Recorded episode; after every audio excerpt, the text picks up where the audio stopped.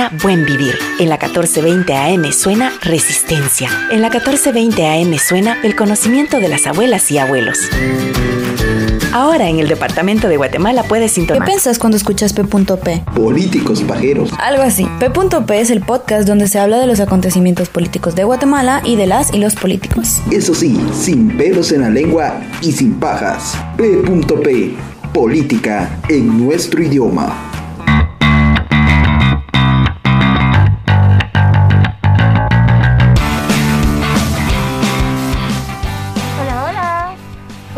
Buenas tardes, buenas noches. Gracias por escucharnos en este subprograma P.P. extraído de Guatemala en Democracia.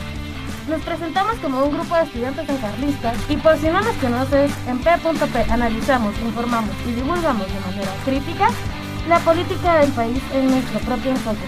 Algo más juvenil y fresco. Pero no lo olviden, que de política sí se habla. Buenas tardes, como dijo Nora, buenos días, buenas noches, la hora que sea que usted esté escuchando este su podcast político.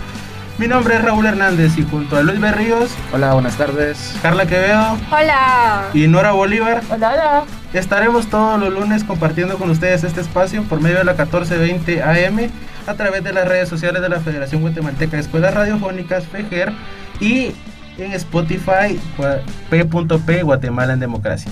Así que, muy buenas tardes, ¿qué tal están? Bien, bien. Aquí castigado mucho. ¿Por qué? Me castigaron. ¿Qué te hicieron? Mira, pues que el, el fin de semana salí, ¿verdad? ¿Saber ni a dónde? Tal, tal vez no era la humedad de, Ah, de- de que hay una conexión, pero mi mamá me dijo, mira, mi hijo, ahí viene temprano, ¿verdad? Que yo, obediente, como buen muchacho, pues llegué temprano. Para ustedes, ¿qué, qué, tem- qué es temprano? A las 2 de la madrugada. ¿Ustedes qué es temprano? Depende. De. Cuando tu mamá te dice llegar temprano, ¿Diez?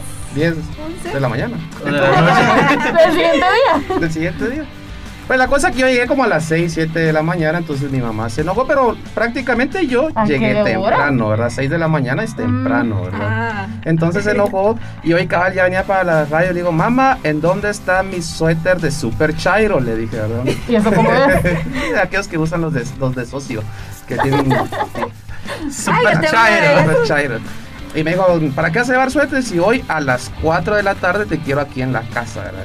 Ya puro toque de queda, dije yo, ya me, y me recordé hace como un año y medio cuando empezamos con nuestros toques de queda. De- ¿Cómo pasaron Que, ustedes? los que salías, Han cámara, de las 4 menos 5 a traer tus chucherías. Cor- Corriendo, ¿verdad? Ibas vos con la bolsita hasta con... Y fíjate, creo que eso nos afectó bastante. Empezaste a comprar por consumir y ahí lo tenías guardado. Ajá, pero la- seamos honestos, ya estábamos gordos antes de la pandemia. Vos déjame creer que fue Que eso. fue la pandemia, Déjale la ¿verdad? Bueno, hoy estaremos hablando precisamente de los estados de excepción, pues Yamatei, nuestro querido presidente, de los 18 meses que lleva en el gobierno, la mitad aproximadamente, casi nueve meses, los ha gobernado en estados de excepción. Y usted se preguntará, ¿qué es un estado de excepción? Pues hoy le vamos a comentar cuáles son los que hay, qué tipo de estados hay, para qué sirven y cuándo los utilizan o cuándo los ha utilizado Yamatei. Entonces, si quieren, entramos de una vez a la casaca, señor mecánico, por favor, con ustedes, la casaca, los estados de excepción.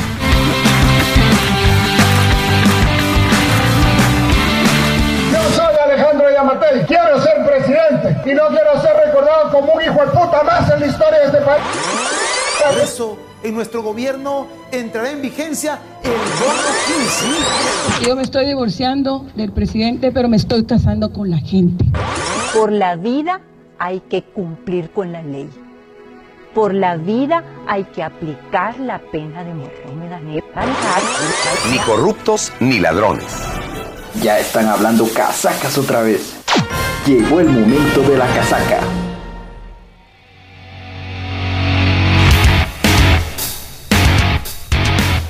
Volvemos. Ahora que Luis nos hablaba de su castigo que le habían puesto por llegar temprano, eh, eso me recuerda, eh, los castigos han ido se han ido modificando conforme nosotros hemos ido creciendo. Eh, no sé qué castigos les ponían ustedes de niños. También depende de qué tipo de travesura hagas. Bueno, también depende del lugar. A ustedes los, a ustedes los que sí, también es cierto, a ustedes los castigaron o las castigaron de pequeños. Al menos que yo Me quitó recuerde, las no. Pero Igual sí me he dado cuenta que ahora amenazan con, ay, te voy a quitar el teléfono. Por ejemplo, a los eh, preadolescentes. A la chaviza diría La Lourdes. chaviza. Hola Lourdes. Me ¿me siento viejo, porque en mi tiempo era como, te voy a quitar el teléfono, nada, tenga esa chingadera. Sí, sí, así, sí, solo para a cuando se empezaban los mensajitos de texto uno estaba ilusionado, pero creo que eso no lo vivieron ustedes, solo yo. Que parecías por ahí pollo picando maíz, tac, tac, tac, tac, tac, tac. Si antes vendían recargas para mensajes de texto, no sé, ustedes de eso ya Yo no lo vieron. todavía. Sí, todavía. Sí, Sí, que mentira, sí, de verdad. Y es que yo ya estoy algo yo viejito. creo ¿no? que sí. Yo creo que sí. Vos usabas Viper. de- No, eso tampoco, pero, pero fíjate que sí le mandaba a mi papá, sí, todavía utilicé el Viper con él. Llamabas su número, mandabas el, el- dabas el número y dejabas el mensaje y entonces ya le llegaba a él el Viper. No sabes qué es un No, Viper. no sé qué es eso. No, No, ay no. perdón. Tanta información que hay en internet. ¿Qué está pasando, Nora? Pero bueno, Esas son cosas de rucos, no me gracias. Pero bueno, sigamos. Los castigaban, las castigaban. ¿Cómo te decía? Yo creo que a mí más que todo me decían, te voy a quitar tal tal cosa. Hola. Nunca las de- les, les dijeron así, no puedes salir. No, yo ni salía para empezar. Sí, pues no era forma de castigarte. No sé, lo ideal hubiera sido decirle a Carla, salite. Y. ¿Y vos?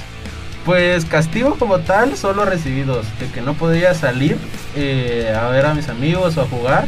Y otro que en ese entonces estaba castigado cuando empezaban los videojuegos, ¿va? PlayStation, Nintendo, entonces era como que, ah, no lo vas a poder jugar durante 15 días y era como que te quitaban la vida. Era como que ahora te digan, te voy a quitar el celular. Te va a quitar el internet. Ah, Creo, que- creo que eso ahorita duele más, fíjate. Así, que si no miremos, ayer fue verdad que se cayó la red del, del de rojo. nuestro Ajá. internet rojo. Del rojo. Pero bueno, ¿por No, qué estamos? Igual se recuerdan que, o sea, no solamente hay castigos dentro de los hogares, sino que en, en las escuelas. No sé si a ustedes también los castigaron. Bueno, a mí no me, me- me castigaron. ¿Te portabas bien? sí, Ah, era era la buena. niña.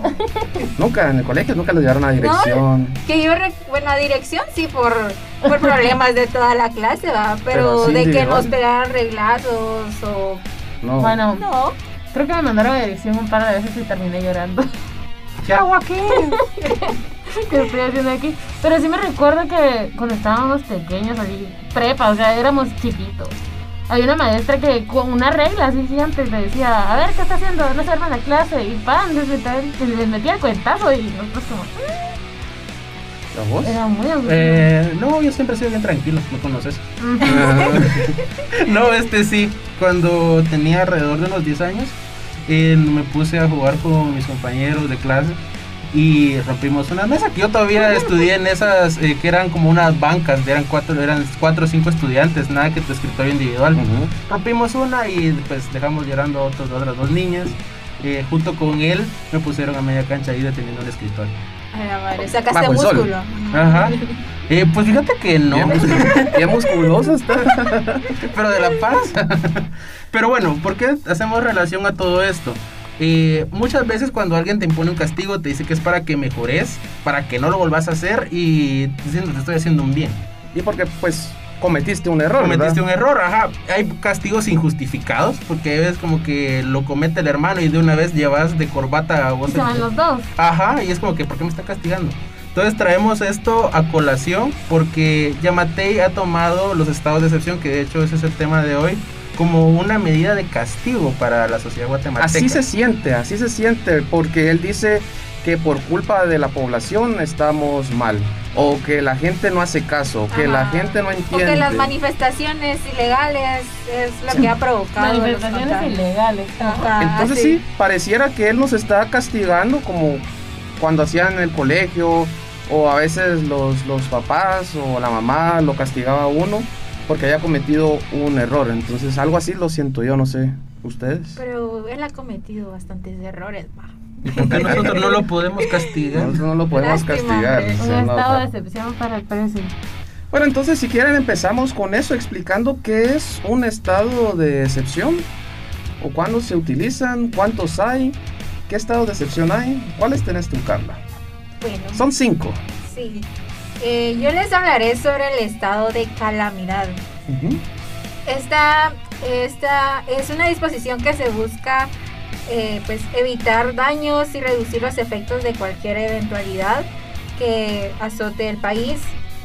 Es una medida que puede ser ejecutada por el Ejecutivo y también puede aplicar para calamidades dadas en cualquier región de- del país. No solo, se da, se puede poner para todo el, territorio nacional o solamente para ciertas regiones donde estén, estén afectadas.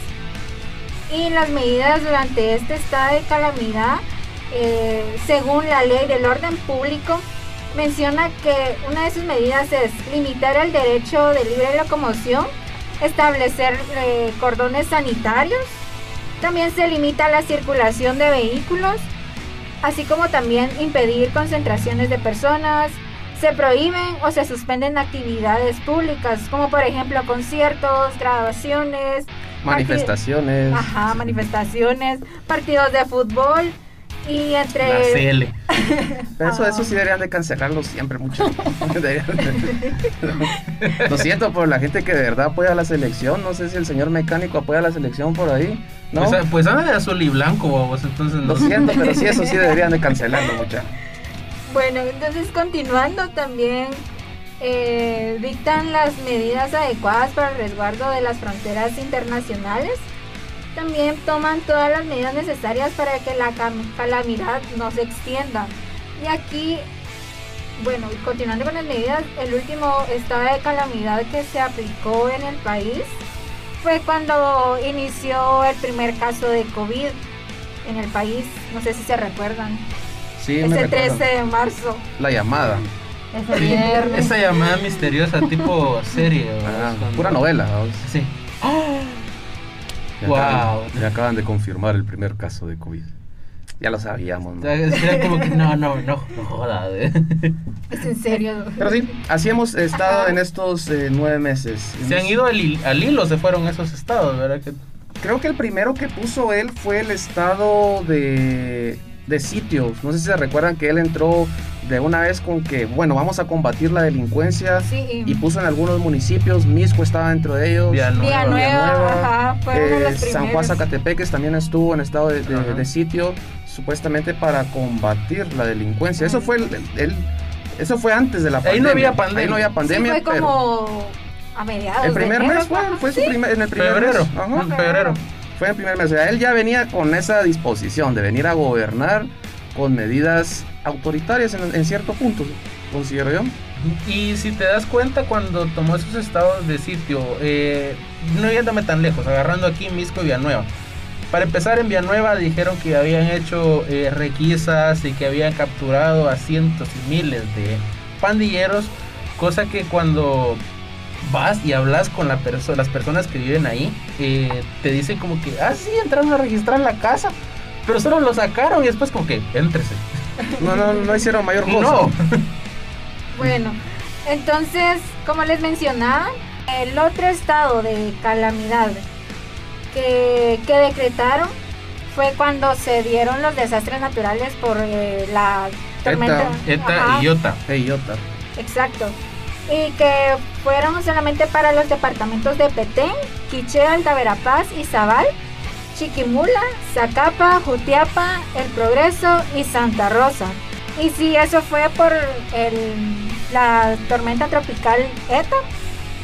¿En qué más, qué más se le viene a la mente que él ha utilizado estos estados? No sé ¿En- si se le viene. Bueno, ya, ya mencionamos que por la pandemia, Ah. mencionamos que también utilizó los estados de excepción por ETA e IOTA. No sé si se les ocurre alguna otra, porque yo tengo algo en mente que tal vez creo que lo estamos pasando. Manifestaciones. ¿no? Bueno, eso es lo que, acaba, lo que hizo ahorita la semana pasada, porque ya está cansado de que, de que hablen mal de él. Pero yo también tengo en mente lo de la caravana de migrantes, no sé si ustedes ah, sí, recuerdan cierto. que también puso estados de sitio cuando estaban ingresando los migrantes de, provenientes de Honduras. No sé si se recuerdan. Ah, sí. Y eso me recuerda a una de las características que es lo de resguardo de fronteras. Ahí Sí, donde eso es lo que nuestro- menciona ahí. Nuestro queri- querido glorioso defiende la, la soberanía del país. Pero ya vamos a, a continuar hablando de, de los estados de excepción de Guatemala. Nos vamos a ir a una pequeña pausa. Así que ya volvemos. No se vaya.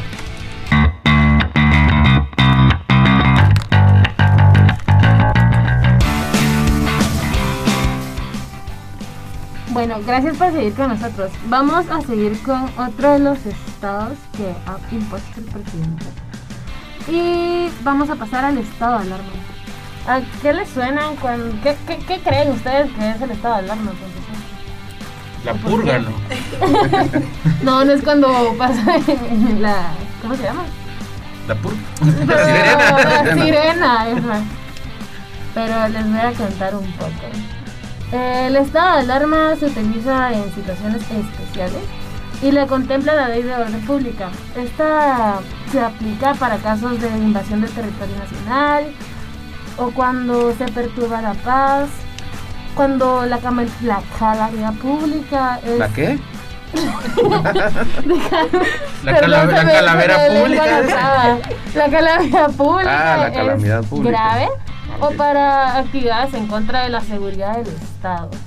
Esto como la misma palabra lo dice, ¿verdad? Y, o sea, crea alarma. Y el presidente es el encargado de decretarlo. Este decreto se,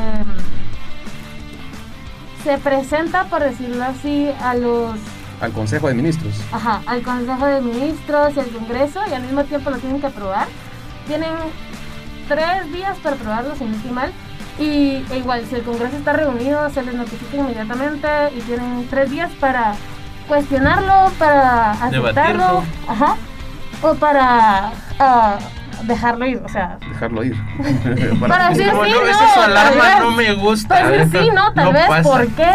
Ah, bueno. Y eso. Sí, no es alarma, no mi ciela. Entonces eh, se dispone el Estado y lo aceptan y ta, ta, ta, pero solo tiene una vigencia de 30 días. Es decir, si ya este Estado se termina en los 30 días, ya no, o sea, lo pueden volver a renovar, por decirlo así, pero hasta los 30 días, vale. Esa es la importancia. Como cuando recargas tu, te- tu teléfono, solo 30 días, pero si quieres le puedes volver a meter, decís tú. Algo así. Eso me Pero- recuerda ahorita que el Prezi eh, sufrió atentado de... Ah, que los mareros Ajá, querían. ajá. Ese hubiera sido un estado de alarma, ¿verdad? Que atentaba en contra de, de él. Ajá. Y eh, bueno, ¿les digo las condiciones que presenta el Estado de alarma o no? Eh, Seguí, el- ya me dio miedo cómo se me queda viendo. No, bueno, las condiciones que se presentan son cosas como negar la visa a pasaportes extranjeros o mm, pueden obligar a las personas a que permanezcan en sus lugares, en sus residencias o también les pueden llamar y decirle, mira, presentate a algún tipo de autoridad y a ver qué te ponen a hacer. También prohíben el cambio de domicilio de las personas o pueden cancelar y suspender las licencias de portación de arma de fuego. También se centraliza la información, depende del tipo de emergencia de algún funcionario o dependencia.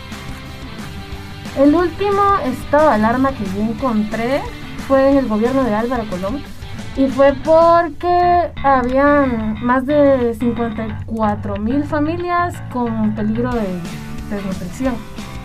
Yo creo que todavía seguimos con esos índices de nutrición mucho. Sí, ese estado de alarma se, haber pro- se debió haber prolongado. De 2016 para acá, es decir, de Sí. 30 en 30 se, Ajá. se puede. Así como la EU que seguíamos en asamblea. ¿verdad? Ah, todavía sí, yo creo que todavía siguen en Sí, asamblea. yo creo que la seguimos en asamblea porque nunca la cerra. Yo creo que ahora... Entonces esa fue la última en, en el tiempo ¿Sí? de, de Colón. Miren, ¿qué otro por tipo de, 2016. de estado tenemos? ¿Otro tipo de estado de excepción? También este, está el estado de prevención. Este es un mecanismo constitucional de carácter extraordinario que el gobierno dispone para frenar algún conflicto o evitar la propagación de algunas enfermedades. Esta es una medida que no requiere aprobación del Congreso. Obviamente solamente lo puede decretar el Ejecutivo. Estamos en estado de prevención, ¿verdad? Sí. Sí. Entonces, esta, este estado de prevención se establece por 15 días y sus medidas son militarizar los servicios públicos, incluyendo este, los centros de enseñanza, escuelas, colegios, universidades.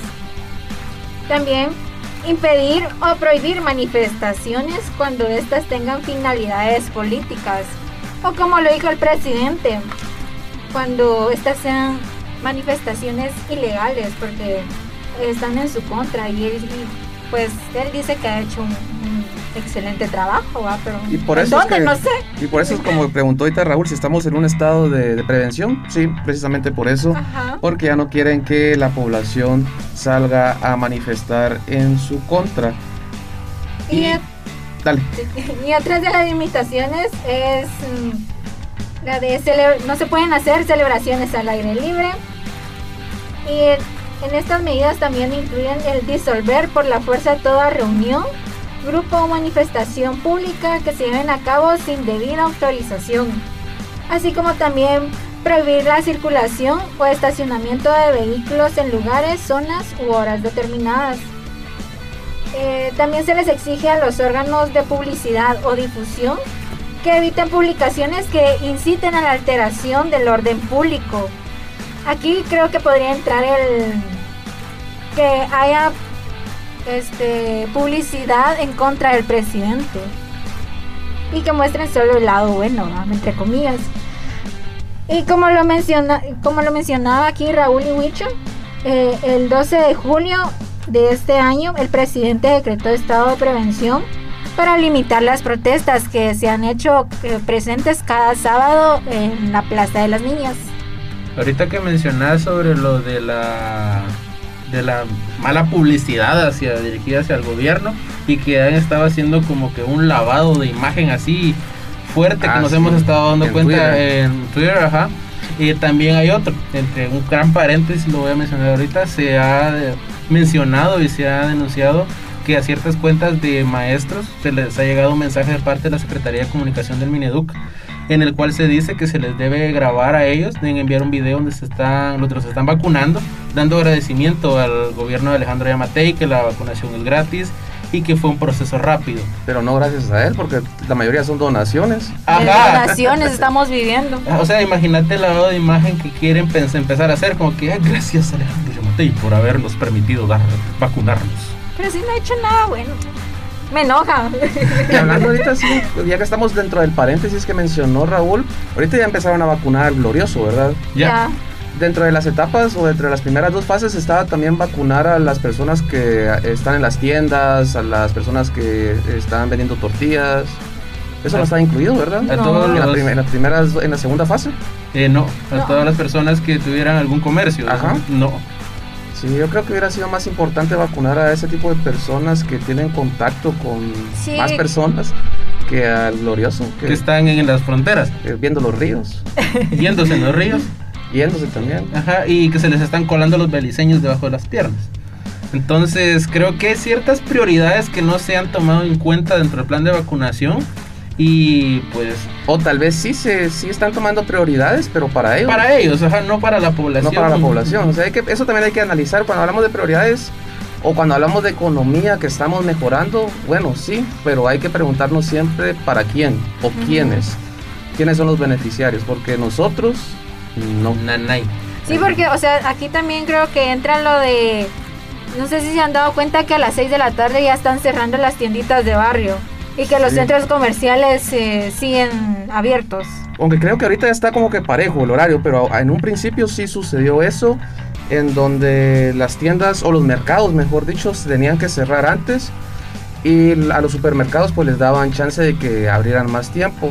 Y siento que es algo tonto, creo que estábamos hablando con Raúl. Sí, eso te iba a mencionar ahorita que me trae, me recuerda esa medidas. plática, ajá, de que cómo pensás eh, disminuir la aglomeración de gente en lugares tipo mercados cantonales, tiendas o incluso en una panadería.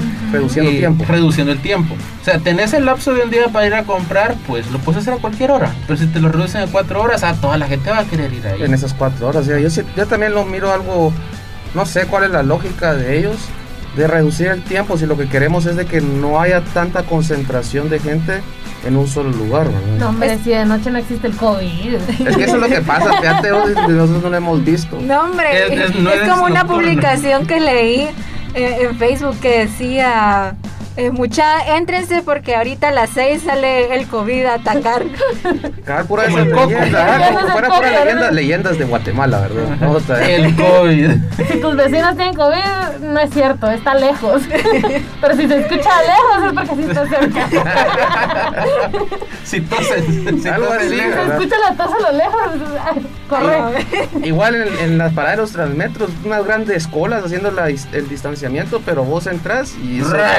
entonces, creo que también pasa lo mismo, no entra el, el- al COVID no le gusta viajar en transmetro, ¿verdad? No, en transporte público. Solo en la calle. Ajá. Solo uno en cada asiento. Bueno, cerrando paréntesis. Cerrando el paréntesis, pero creo que eso sí va relacionado, fíjate, con las medidas que han tomado los, los estados de excepción y cuando se re- res- restringen la, ¿Se los, restringen.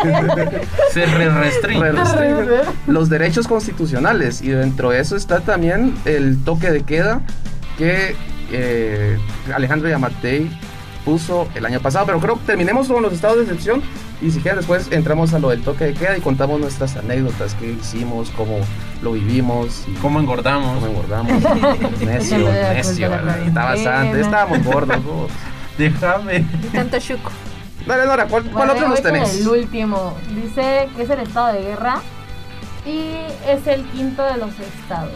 Este se aplica como suplementario. Ah, por burlarte de mí, ¿ya ¿viste? Suplementario en cualquiera, Suplementario. en cualquiera de sus estados. Eh, el fin de este estado es resguardar el orden interno y la seguridad del estado. Ahí está lo que busca hacer este estado. Eh, al igual que el estado de alarma, eh, lo decreta el presidente de la república y eh, es conforme al inciso número 6 del artículo 170 de la constitución. Esta declaración se hace a la misma vez frente al Consejo de Ministros y al, mismo tiempo se convoca al Congreso de la República. Y ahora ya no es para que lo revise, es para que lo ratifique, lo modifique o lo imprima. Ah, de la misma forma, este, es- este decreto no se va a extender a más de 30 días. Las disposiciones que son, em, son extraordinarias y se toman en cuenta frente a este estado a la observancia de las normas y sus usos internacionales. Derecho internacional. Ven, yo creo que falta uno todavía, Carlos. Sí, sí, eh, es el último. Este es el estado de sitio. Esta se aplica en diferentes casos donde la seguridad y el orden público se ven afectados, como por ejemplo en casos de violencia extrema, secuestros, ataques armados contra personas particulares, autoridades civiles o militares. Eh, durante el estado de sitio, el presidente ejercerá el gobierno en su calidad de comandante general del ejército. Y sus medidas son intervenir o disolver sin necesidad de prevención o apercibimiento de cualquier organización, entidad, asociación o grupo, tenga o no eh, personalidad jurídica. Así como también ordenar sin necesidad de mandamiento judicial o apremio la detención o confinamiento de toda persona sospechosa y de conspirar contra el gobierno constituido. Y por lo que investigué, el último estado de sitio se decretó el 19 de julio del 2020 en cinco municipios y estos fueron eh, en el Store, Morales y Zabal, Livingston, Panzós y Santa, Ca- Santa Catarina La Tinta. Y cuando, ustedes se recuerdan cuando, bueno, lo de la caravana de migrantes también fue estado de sitio, ¿verdad? Sí. Y cuando había disputas de tierra, creo que también estaban utilizando También estados estado de de sitio. sitio. Entonces, esos son ejemplos que usted puede, o sea, los ejemplos que nosotros le ponemos cuando se utilizan estados de sitio. Uno de los más, o, los que usted puede observar, pues es el por la pandemia, por el COVID-19, también cuando sucedió lo de ETA e IOTA, la caravana de migrantes, cuando hay disputa de tierras. Todas esos, eh, esas situaciones es cuando el Ejecutivo, y eso ya lo hablamos también, el Ejecutivo y los ministros, el presidente con, en el Consejo de Ministros, pues son los que toman estas medidas para garantizar la seguridad de la población. En. Entre comillas. eh, Y regresando a lo de los castigos, eh, Yamatei es como aquella mamá que te, te pega y ni te explica por qué fue que te pegó. o que te pega antes de preguntar qué pasó, ¿verdad? ¿Por qué? Porque sí. Porque sí. eh, Porque soy tu mamá. Porque se me da la gana. O solo la mirada matadora, así como la que me estaba echando Nora hace rato cuando la interrumpí. Yo no te estaba echando Bueno, entonces, ya que estamos terminando los estados de excepción, solo para recapitular, son cinco estados de excepción. Está el estado de prevención, está el estado de alarma, el estado de calamidad pública, estado de sitio y estado de guerra. Entonces, usted puede encontrar toda esta información en la ley de orden público y estados de excepción. También si usted quiere buscar información en- o la base legal en la Constitución, pues puede ver el artículo 139 y ahí, ahí le indica cuáles son los estados de excepción que hay en Guatemala. ¿Sí? Sí. ¿Todo listo? ¿Todo claro? Sí. Bien. Sí. Entonces, ¿qué les parece si nos vamos a nuestro último corte? Y cuando regresamos vamos a hablar de los toques de queda. Entonces, vámonos, señor mecánico, por favor.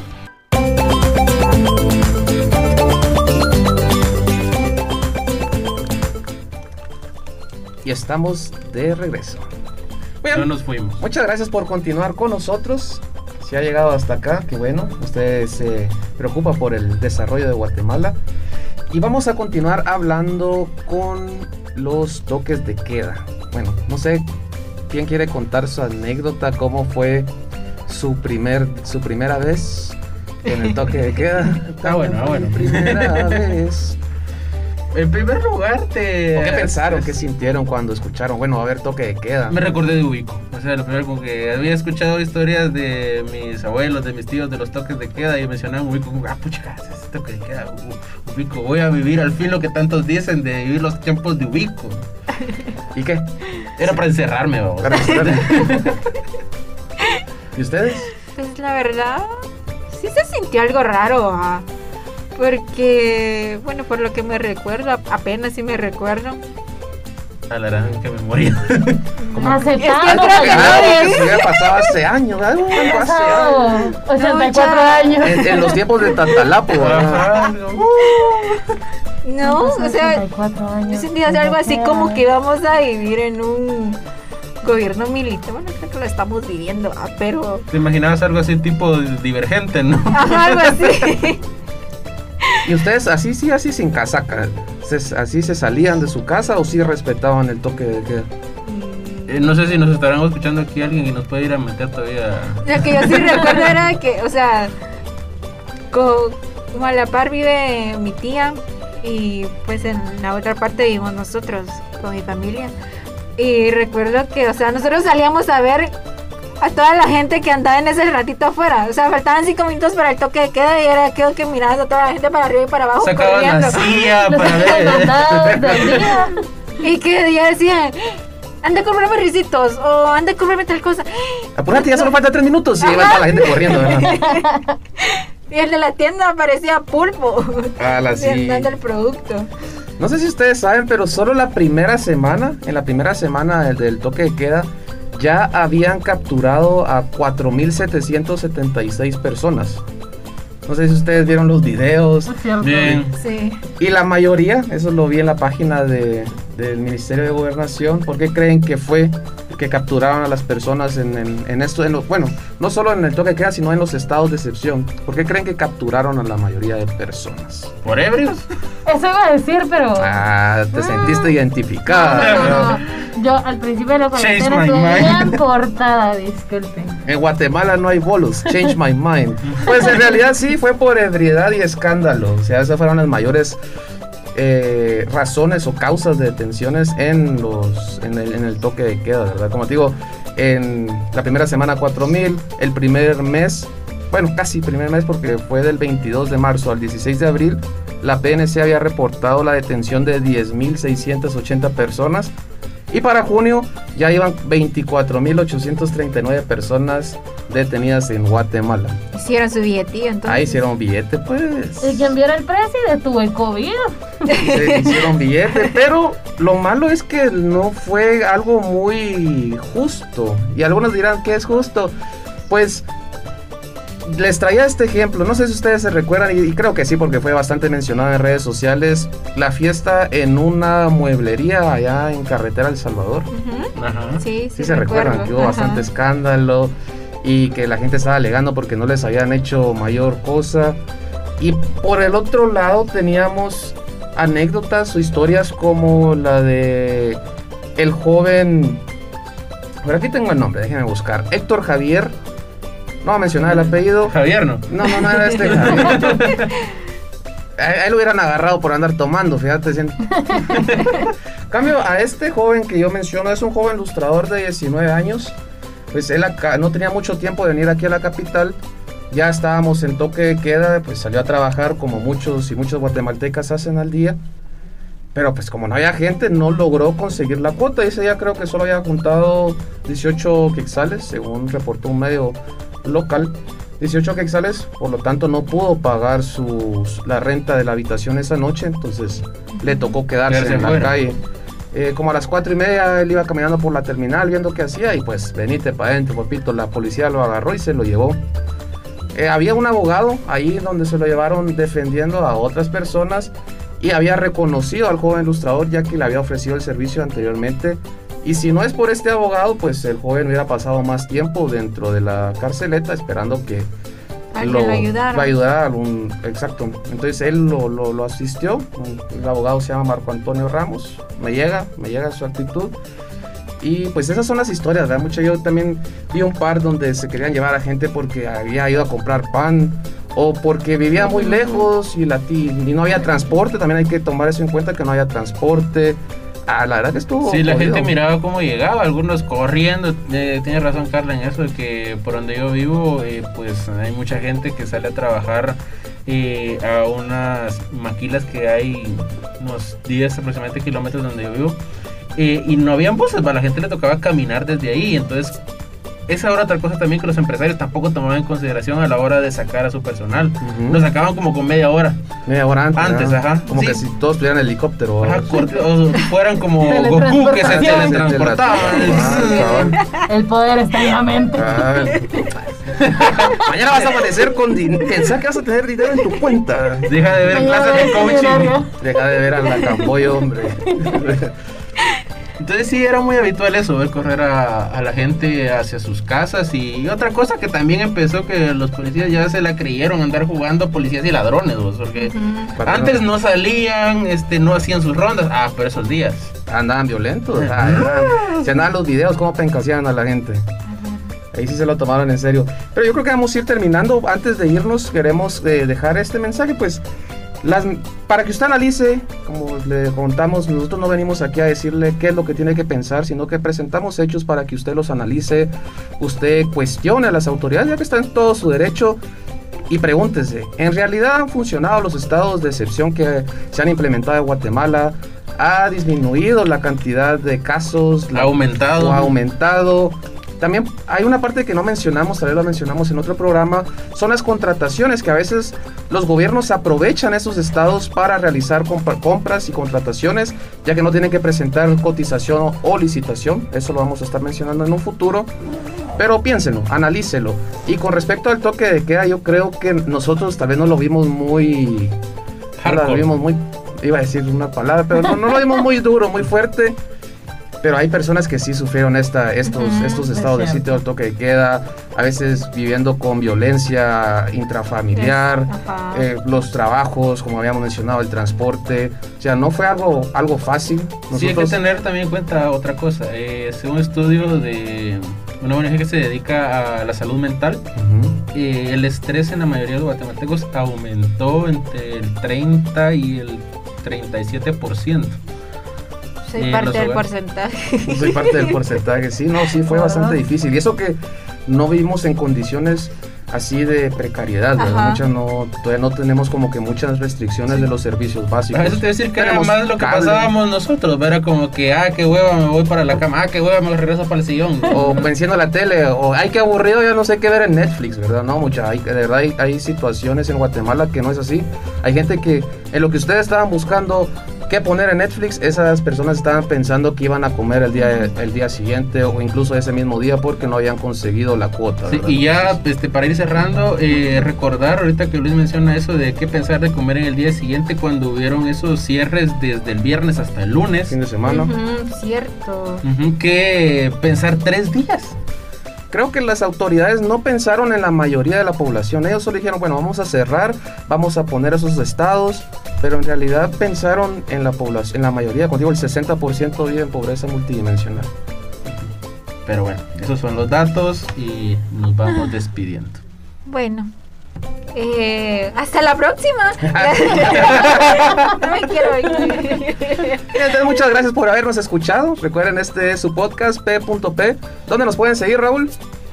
Eh, Spotify. En todas las redes sociales. Nos pueden seguir en redes sociales como arroba GT en Democracia y no olviden seguir las mismas redes sociales de la Federación Guatemalteca de Escuelas Radiofónicas y aquí estaremos con ustedes el siguiente lunes de 2 a 3 de la tarde. No olviden escucharnos en Spotify, Google Podcast, Apple Podcast como P.P. Guatemala en Democracia y no olviden que de política Sí se habla. Sí se habla. Hasta la próxima. Hasta la próxima. Adiós. P.P. es una producción de GTD, Política en nuestro idioma.